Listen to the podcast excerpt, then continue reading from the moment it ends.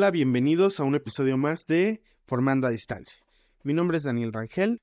Los invito a que se suscriban a todas nuestras redes sociales y que chequen todos nuestros episodios anteriores del podcast. Lo pueden encontrar en Spotify o en YouTube. Sin más, eh, en esta ocasión está con nosotros la doctora Elena Méndez.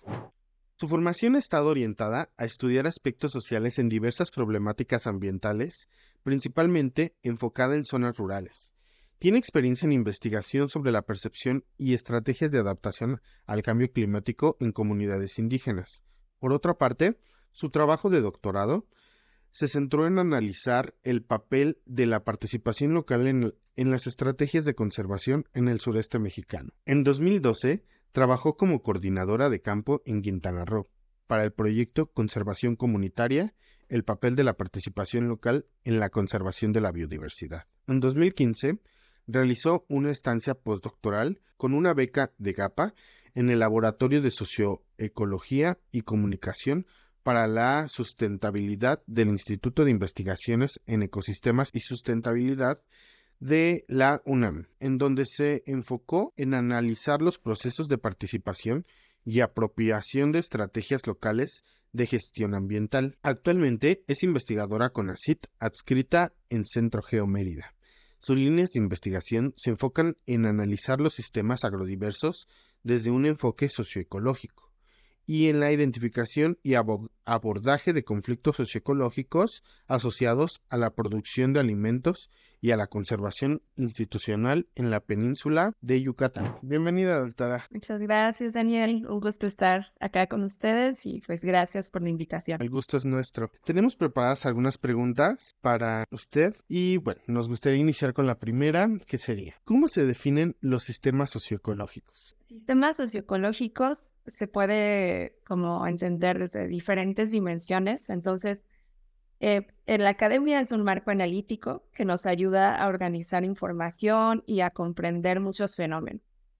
Pero también es un concepto que yo creo que nos ayuda a cualquier ser humano a entender cómo nos relacionamos con la naturaleza y también a entender que muchas cosas que nosotros hacemos, decidimos, este, tienen implicaciones en la naturaleza, tiene alguna afectación ya sea positiva o negativa y a su vez la forma en que se comporta la naturaleza nos va a afectar a nosotros como humanos, individuos, pero sobre todo como sociedades humanas. Entonces, algo interesante este concepto que para mí ya es muy común, pero a lo mejor es novedoso en otras áreas es que pues antes entendían los ecosistemas solo como el ambiente natural, físico, biológico, ¿no? Que era estudiado por ecólogos, biólogos. Y por otro lado, los sistemas humanos que se entendían eh, a través de los ojos de los antropólogos y sociólogos, ¿no? ¿Qué, qué, ¿Cuál era la naturaleza humana? ¿Por qué nos comportamos así los humanos?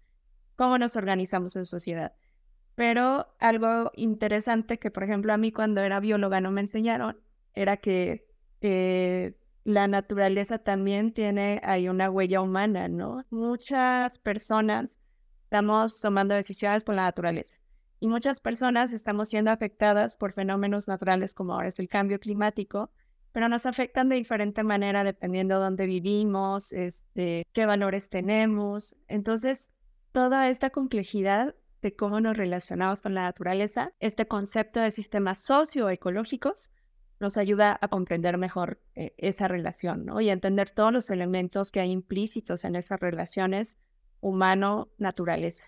Entonces, bueno, lo, lo vamos a seguir ahí analizando y desmenuzando, pero a eso se refiere este concepto, ¿no? A entender relaciones humanas con la, eh, todo lo que nos rodea y que a veces parece que estamos ajenos, pero no es así. Eh, viendo esto, ¿qué relevancia tiene el acercamiento a la sociedad en el enfoque socioecológico? Pues justamente es esto, ¿no? En reconocer cómo nosotros con nuestras decisiones podemos afectar a la naturaleza, ¿no? Es como reconocer nuestra responsabilidad con este como decirlo de una manera a lo mejor romántica, del cuidado de la casa, de, que es el lugar donde habitamos más allá de las, estas paredes que nos rodean. Todo, todo el espacio que estamos habitando, como en nuestro día a día lo vamos impactando. Eso es importante, ¿no? Reconocernos como parte de, de todo lo que está pasando en diferentes grados de responsabilidad. Algo que hablamos con mis estudiantes en la clase de sociedad y territorio. Es, es como esto, el, tema del cambio climático, por ejemplo, que parece que, que, es algo donde todos y todas somos responsables, ¿no? Pero realmente hay instituciones, hay grupos de poder que tienen mucha más responsabilidad y otra, otros sectores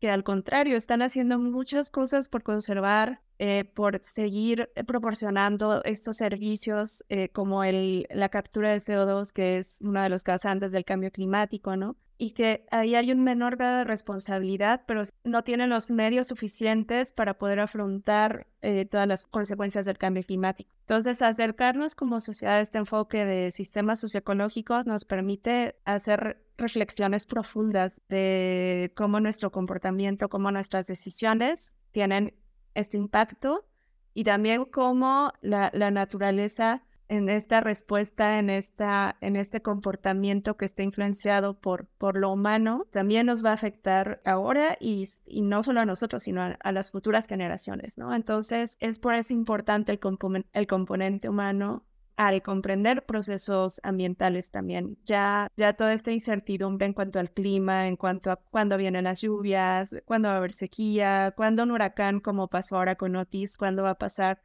de esperarlo como una tormenta tropical a que escale a, a una mm, hacer un huracán del más poderoso en las escalas en la que se miden los huracanes. Entonces, toda esa incertidumbre también tiene que ver con que los humanos estamos interviniendo en procesos naturales y ambientales. Creo que por ahí falta un poquito. De, de, atención a esos puntos. Y pues bueno, tocando el tema de cambio climático, dada su experiencia en investigación sobre la percepción y estrategias de adaptación al cambio climático en comunidades indígenas, ¿cuáles son algunas de las lecciones clave que han sido significativas para usted en este campo y, cómo aplicarlas a nivel global? Pues mira, yo cuando empecé a, en este proyecto estaba haciendo mi tesis de maestría.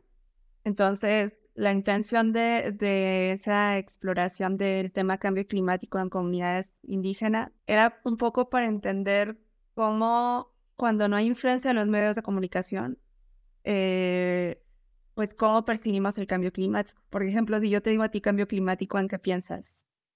¿Qué imagen se te viene a la mente? Em, realmente, el, por ejemplo, a mí, a mí mucho el, el, el hoyo en la capa de ozono, ¿no? Por ejemplo, o, o, o, la, o, apenas lo que pasó y justamente comentó hace ratito, el huracán Otis, ¿no? Como que este ya tener huracanes a nivel 5, ¿no? Ya tan conseguidos, cuando antes era más difícil verlos. Ajá, o esta imagen del oso polar que está así como en un, en un pedacito de hielo, ¿no? Claro. O, o un mundo derretido. Entonces, esa percepción del cambio climático, que es muy global, pues lo tenemos en ciertos lugares donde tenemos mucha información de los medios, ¿no? Entonces, nosotros sabemos ahí por todos lados, es cambio climático, cambio climático, ya lo asumimos como una realidad porque todo, todos los mensajes vienen como existe el cambio climático, ¿no? Entonces lo que quería yo explorar era, pero en lugares donde, en lugares muy remotos, donde ni siquiera hay electricidad, donde no hay estos medios de comunicación, pues cómo asume la gente estos cambios, ¿no? Está detectando realmente cambios en el clima, en sus procesos de producción, en sus formas de vida, porque estas comunidades que yo visité están justamente esta relación sociedad-natural, este sistema socioecológico es muy diferente al que tenemos en una ciudad. Entonces, ellos y ellas, pues, cada día iban a pescar su comida, cada día iban a sembrar su comida, cosecharla, eh, dependían de la lluvia, dependían de, de, que todo el sistema natural estuviera funcionando, no dependían de la luz, no dependían de que nos cortaran el agua porque no pagamos, ¿no? Que es como la dinámica que tenemos en las ciudades. Entonces, la forma en que estos cambios, por ejemplo, en los patrones de lluvia les pueden afectar es quedarse sin comida, ¿no? Entonces, a nosotros puede ser que eh, una lluvia pues nos inunde y, tengamos que sacar el agua de nuestra casa. Entonces, los impactos son distintos, ¿no? El nivel de impacto son distintos. Y una de las principales lecciones que, que yo aprendí, número uno, es el conocimiento tan grande que estas comunidades tienen de la naturaleza porque, pues porque la viven, la, la, la manejan, la conocen y, y, la tienen que conocer para poder seguir subsistiendo, ¿no? Entonces, ellos tenían todos unos métodos bien interesantes para predecir el clima, que tenía que ver con el canto de las aves, que tenía que ver con la floración de los árboles, que tenía que ver con hasta dónde crecía el río, ¿no? Y, y tenían que irse adaptando a cambios en, en cómo producían, se tenían que mover de las márgenes de los ríos porque cada vez había como más inundaciones crecidas de los ríos, ¿no? Entonces era, era interesante cómo se iban adaptando, pero no reconocían como este fenómeno del cambio climático como nosotros lo vemos, donde todos somos responsables, sino era un poco más con una cuestión de sacralidad de la naturaleza, ¿no? Entonces, esa fue la lección, ¿no? Más que de pensar en cómo de lo local a lo global, se tiene que comprender o se tiene que llevar estos niveles de adaptación, es pensar que a lo mejor la globalidad nos está tapando elementos importantes para entender cómo el cambio climático está impactando, ¿no?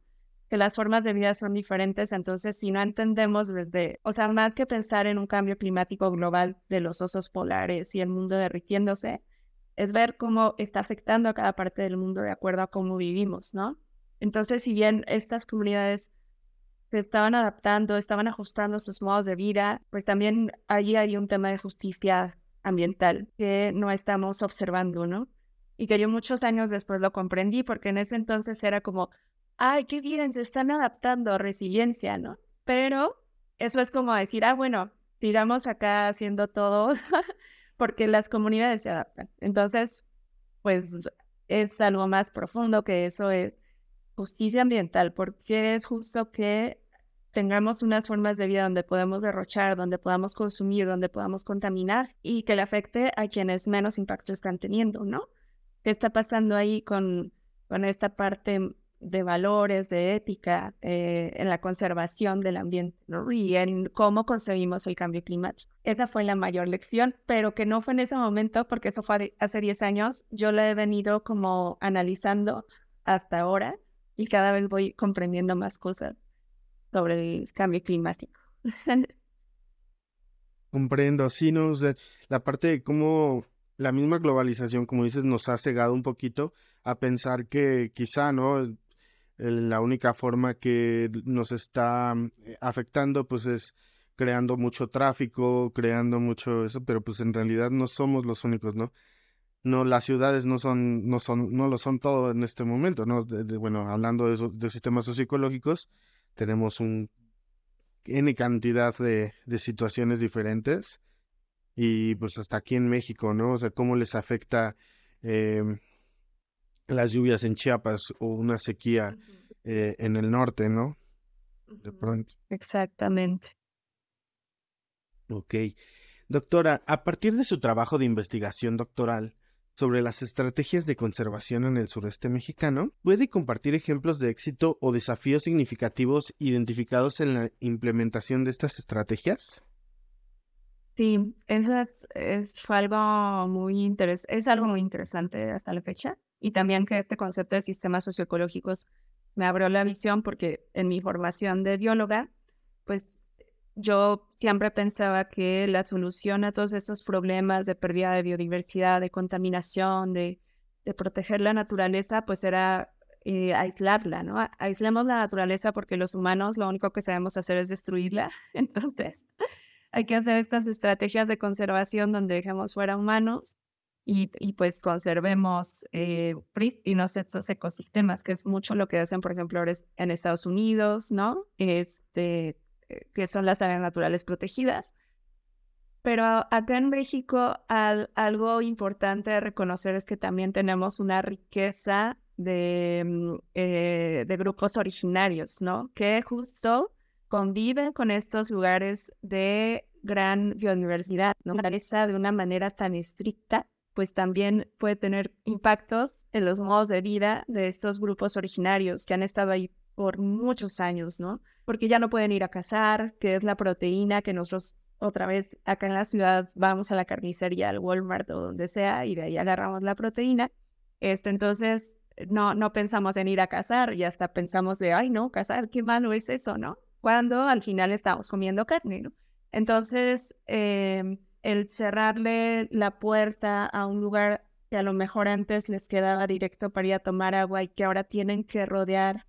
Cuando una mujer, por ejemplo, que, se encarga de los hijos, se encargaba también de ir por el agua y ahora tiene que caminar muchas horas más a lo mejor ya los hijos no los va a poder llevar a la escuela porque la tienen que acompañar por agua. Todos estos asuntos que parecen mínimos en cuanto a cómo puede afectar un área protegida a una comunidad que ahí cerca, son cosas que luego tampoco vemos, ¿no? Entonces, estas estrategias de conservación se tienen que diversificar a que más allá de áreas naturales protegidas, pues también hagamos que se generen áreas protegidas, pero también bajo las reglas de las comunidades que están habitando esos lugares, no bajo las reglas de instituciones que creemos saber cómo se tiene que proteger la naturaleza, ¿no? Entonces, algo interesante que vimos en esta experiencia en el sureste sobre las estrategias de conservación de la biodiversidad es que ahora hay nuevas figuras donde las personas de estas comunidades que están en esos lugares que se quieren proteger, pues están poniendo las reglas de manera que no se vean afectados sus medios de vida y que se logre esta conservación de la naturaleza, que es importantísima, porque al final, como decíamos al inicio, es lo que nos permite a nosotros vivir, ¿no? Entonces, si no permitimos a la naturaleza hacer sus procesos, pues nosotros no vamos a tener lo básico, que es el aire limpio, el agua potable, este, la tierra, eh, los nutrientes, la comida, ¿no? Entonces, sí es importante, pero siempre con este equilibrio de, eh, de pensar que un área natural protegida es lo ideal, pero ¿para quién? ¿No? Y a quién le puede estar afectando esta forma de proteger. Entonces, eso, unos casos de éxito que vimos allá en el sureste, pues fue zonas donde tienen lo que se llaman áreas dedicadas voluntariamente a la conservación, que ya es una figura distinta, donde las comunidades deciden dónde van a proteger y ellos y ellas hacen los planes de manejo de las áreas, ¿no? Y sí, como que hay una negociación con las instituciones que se dedican a la conservación, como la CONAM, pero ya no es algo impuesto, sino que ya es una negociación, es este como diálogo entre sociedad instituciones para empezar a, ver qué es conveniente para, para todos y todas, ¿no? Entonces, eso fue algo muy interesante, ver estas otras estrategias de conservación que se están generando a partir de esta necesidad de todos los conflictos que estaban generando esta figura de áreas naturales protegidas. Muchas gracias, doctora. Y qué interesante y, complejo suena. De pronto, creo que se, justo, o sea, se deben de implementar políticas, pero siempre incluyentes, ¿no? De forma pues sí, viendo a quién le afecta, quién está, por qué, ¿no? O sea, todo tiene un porqué y una razón. Sí, justamente en la segunda pregunta que me hacías de por qué es importante incorporar este componente humano al tema de sistemas socioecológicos, es eso otra vez, ¿no? Conservar la naturaleza, pero ¿cómo, no? ¿Cómo incluyes a los humanos tanto en meternos a conservar como a que no nos afecte de gran manera esa conservación, o sea, como conciliar la conservación del ambiente que es muy necesaria con que se dignifique la vida, ¿no? Entonces, la vida humana y la vida de todos quienes están en esa área que se están que se está cuidando. Entonces, eso esas cosas son bien complejas. Yo creo que no lo hemos logrado, pero sí que ya nos estamos encaminando y el, el concepto de sistema socioecológico abre esa puerta, ¿no? A, ya unir fuerzas este, no ver solo el sistema natural como algo aislado, sino cómo el componente humano está ahí permeando, este, cómo lo vamos a reconocer como parte de, ese sistema natural. Hacemos a otra pregunta. ¿Cuáles son algunos desafíos que enfrentan los sistemas agrodiversos en la península de Yucatán y cuáles son las posibles soluciones que se están explorando? Pues justo me gusta esta entrevista porque justo va haciendo como una línea de tiempo de las experiencias por las que he pasado y justo actualmente me encuentro trabajando en, en Yucatán en, con sistemas agrodiversos que los sistemas agrodiversos que se puede considerar un sistema socioecológico justamente es una forma de producir alimentos que son agrodiversos porque no es solo una especie. Por ejemplo, nosotros cuando vamos en la carretera a veces vemos maizales que es solo maíz, kilas de maíz, maíz, maíz, maíz, muy extensas.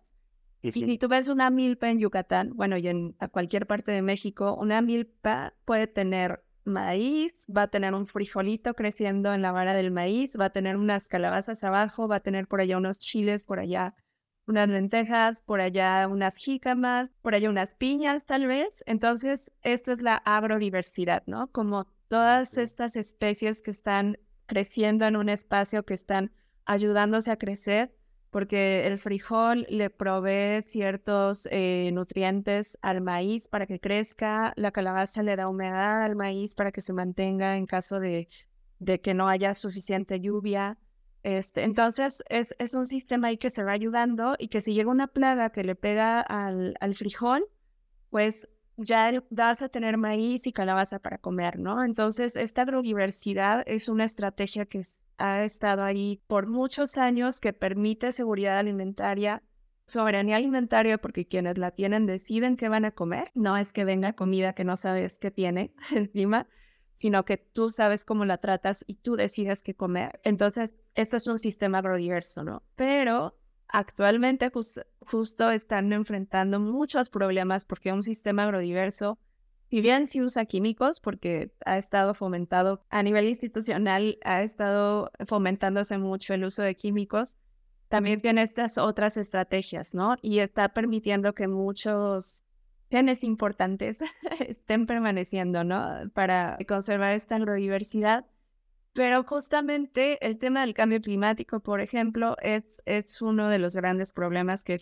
que afectan a estos sistemas, porque no son sistemas tecnificados con riego, sino que dependen de la lluvia, ¿no? Como te decía cuando hablábamos de cambio climático y pueblos originarios, eh, estos sistemas que dependen de la lluvia, si cambia el patrón de lluvias, entonces o no tienes cosecha, o tu cosecha se llena de plagas, o pierdes pierde semilla también, no es solo comida, es semilla para el siguiente ciclo de, la milpa, por ejemplo, ¿no? Eso por una parte. Por otra parte es el tema de la migración. Por ejemplo, acá en, Yucatán hay un proceso migratorio, sobre todo a la zona turística, que es la Riviera Maya, ¿no? Porque allí hay como un, un trabajo, pues, seguro. La milpa, justo por el tema del cambio climático, puede generar mucha incertidumbre. Entonces la gente más joven, que está muy bien, está muy bien que hagan cosas distintas, pero sí que allá hay un riesgo de perder todo este conocimiento que hay sobre estos sistemas agrodiversos, ¿no? Porque manejar una milpa no es fácil, tienes que saber cuándo va a correr el viento para hacer la quema, tienes que saber cómo va a correr el viento eh, para que no te quemes. A veces le silban al viento para llamarlo, tienes que saber cuándo va a haber lluvia, cómo manejar la tierra, dónde vas a poner a las abejas para que tengan flores cerca. O sea, es todo una cosa de observación de hace mucho tiempo de cómo funciona el sistema, este sistema socioecológico, em, que, que si bien sí está documentado en mucha documentación de la milpa acá en Yucatán, la forma en que se transmite entre generaciones pues es más verbalmente, ¿no? Entonces, al haber como este, este fenómeno de migración, pues se va perdiendo este conocimiento. Entonces, tiene muchos retos, pero me parece que es algo que se está revalorando mucho estos sistemas agrodiversos porque ya estamos viendo que el, la, el monocultivo y el uso excesivo de, de químicos pues ya tienen un impacto en la salud humana. Y aunque estos estas formas de producir alimento, que son los, los monocultivos, se hacen con la justificación de que el mundo no se quede sin comida. Ahí hay que hacer otra vez un análisis profundo de que el problema tal vez no es que no haya suficiente comida, sino que está mal distribuida. Porque si tú ves datos de la FAO, hay muchísima comida que se desperdicia, pero muchísima. Si no tenemos idea de la cantidad de comida que se está desperdiciando, o sea, si tú vas a un Chedraui, tú ves la cantidad de comida que hay, que a lo mejor hay, hay fruta y hay verduras que la gente ya no agarra porque están pasaditas, eso se ve a la basura, ¿no?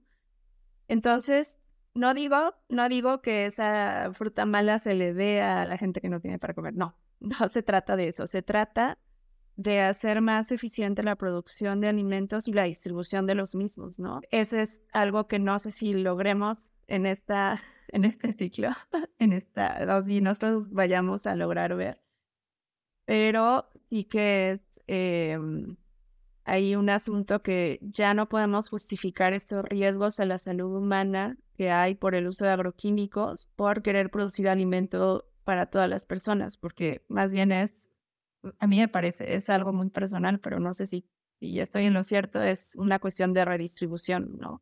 De redistribución de espacios para producir comida, como en, en este caso acá en Yucatán, allá en Yucatán, porque ahorita no estoy allá. Las milpas porque ahí también hay otro tema de venta de terrenos, los ejidos se están disolviendo, que es una figura de tenencia de la tierra que era colectiva y ahora ya se están vendiendo para darles otros usos, ¿no? Entonces hay toda una... son toda una serie de retos que están enfrentando estos sistemas y que afortunadamente se están otra vez ahí revalorando porque son bien importantes en muchos aspectos, ¿no? Y para todos y todas, no solo para los milperos que se dedican a eso. Todos comemos maíz, todos comemos lacoyos, todos comemos tortillas. Entonces, eh, nos conviene tener alimentos sanos y, y conservar los maíces porque hay muchas variedades de maíces que luego se pueden perder, ¿no? Entonces, bueno, esto es un tema, perdón, me apasiona porque me, gusta mucho, pero sí creo que es importante que reflexionemos sobre el tema de la alimentación y de por qué son tan importantes estos sistemas agrodiversos. Sí, es, es un tema, como comentaba, bien complejo. Eh, hace poco, estoy muy seguro, pero lo vi en leí una nota, ¿no? De cuánto alimento se desperdicia tan solo en Las Vegas, por ejemplo, ¿no? Pensando en Las Vegas, es algo que de verdad, o sea, hablamos de toneladas al día. Y, dices, de verdad, tanto, ¿cómo puede ser? No, no, no me cabe en la cabeza que pueda ser así. Entonces creo que sí hace falta, pues, mucho desde implementación política, ¿no? estrategia política, que para, para poder regular un poco esto, tanto también un, un, pequeño cambio en, nosotros mismos, ¿no? Para poder tomar en cuenta todo esto, ¿no? Pero al final, como dices, es un tema muy complejo que algo que podríamos decir, ah, pero a mí, ¿qué, qué, qué me afecta que el, que, el señor eh, de las milpas no, no, no esté teniendo, ¿no? Pues se le quemó, pues ya ni modo, me voy con otro a comprarle pero no es así, no es así de fácil, ¿no? Y es todo un modo de vida, es toda una familia que depende de eso, o sea, hay, que como ser más conscientes y empáticos, me parece. O sea, a lo mejor no, no estamos en el lugar para cambiar las cosas. Creo que sí hay algunas decisiones que podemos tomar que pueden apoyar esos sistemas, por ejemplo, este, pero si no estamos en la posición de cambiar las cosas, para mí creo que algo, un inicio así es reflexionar sobre esto, ¿no? Sobre qué es la agrodiversidad, porque es importante para todos quienes estamos aquí. A lo mejor no en esos términos, ¿no? Porque son muy técnicos, pero sí reconocer la importancia de también del conocimiento que hay en, en estos lugares donde todavía se hacen prácticas de ese tipo, ¿no? De eh, no sé, hasta los rituales que se hacen para pedir permiso a la tierra, que luego mucha gente se burla de eso, los, los exotiza o, los quiere replicar, no sé, o sea, me parece que es algo que todavía deberíamos como ver con mucho respeto, porque tiene ciertas implicaciones de cómo se relacionan esas personas todavía con la naturaleza, ¿no? Y, y cómo es tan importante lo que la naturaleza les provee para su vida diaria, ¿no? Que nosotros en lo urbano pues lo hemos perdido muchísimo, por eso luego no valoramos ni comida, ni tierra, ni nada, ¿no? Ni lluvia. Entonces, bueno, esto ya es muy filosófico, pero sí me parece que es, es algo que nos, otra vez, nos permite reconocer estos, como estos nuevos enfoques, enfoques integrales de relación sociedad-naturaleza. Eh, yo creo que la siguiente pregunta se adapta muy bien a, al ritmo de la conversación, eh, que sería, ¿qué colaboraciones o enfoques interdisciplinarios resultan necesarios para abordar tanto las necesidades de los sectores sociales vulnerables como la mitigación de las actividades de las empresas o políticas en un contexto donde prevalecen lógicas de extracción y capitalización? Pues justo eso, eh, ahora hay como otro nuevo concepto, que es creo que es una llamada de atención para quienes estamos en la academia, que es la transdisciplinar, ¿no? Que es como este intento de abrir los diálogos de lo que nosotros en la academia y en las ciencias podemos aportar para resolver problemas, pero abrirlos a otros sectores que resuelven los problemas no a través del método científico, sino de manera pues más práctica, ¿no? Entonces, nosotros, por ejemplo, ahora estamos en un proyecto que es un PRONAI, que es un proyecto de investigación e incidencia, y estamos trabajando con grupos locales, estamos varias instituciones y también trabajamos con grupos organizados en los lugares donde nosotros estamos haciendo la investigación, ¿no? Y estos grupos pues nos están diciendo, o sea, sí está bien bonito hacer un mapa, y es muy interesante, pero también nosotros tenemos que seguir con nuestro proceso de resistencia porque nos están contaminando nuestros cenotes. Entonces, es entender cómo son sus procesos y adaptarnos un poco a esos procesos para ver cómo podemos apoyar, ¿no? A la resolución de un problema. Y ahí justo es como en, entender cómo estos, estas comunidades que a veces son invisibilizadas, que no tienen acceso a, abogados que les puedan apoyar, por ejemplo, en la defensa de su agua potable, pues se quedan con mucha frustración porque hay cuotas de poder que son empresas, que son eh, instituciones que le dan más valor al dinero o al empleo o al como a esta riqueza que está produciendo esa, empresa que, que va a contaminar el cenote, ¿no? Entonces, como que parece que el valor está en el dinero totalmente, en, en la inversión, en qué tanto estás exportando al mundo, qué tanta riqueza estás generando, cómo aumentas el Producto Interno Bruto con eso, ¿no? Entonces parece que los indicadores económicos son los más importantes, indicadores económicos monetarios. y, y, no, y no volteamos a ver pues que también ahí hay como un derecho a un ambiente sano que parece que no tiene valor, ¿no? Como que no, como no tiene un precio, pues decimos, ay, no debe ser tan importante, ¿no? Entonces, no digo que le pongamos un, precio al, agua, a un agua limpia, ¿no? A un ambiente sano, a no enfermarme, porque luego ahí se puede como confundir la, la, importancia, pero sí que reconozcamos que eso es un derecho, es un valor, es una cuestión de justicia que, que se tiene que visibilizar y atender. Y de ahí entran los diálogos, que a veces ya no son suficientes los diálogos, porque los diálogos es de, ah, bueno, te voy a dar dinero de lo que ganamos para que estés tranquilo, ¿no? Como una recompensa que te estoy contaminando. Eso no es una negociación porque es como, yo puedo seguir, yo que tengo mucho poder, puedo seguir con mi actividad, lo curo con dinero y, y creo que con eso puedo resolver el problema del agua. Y no es así, ¿no?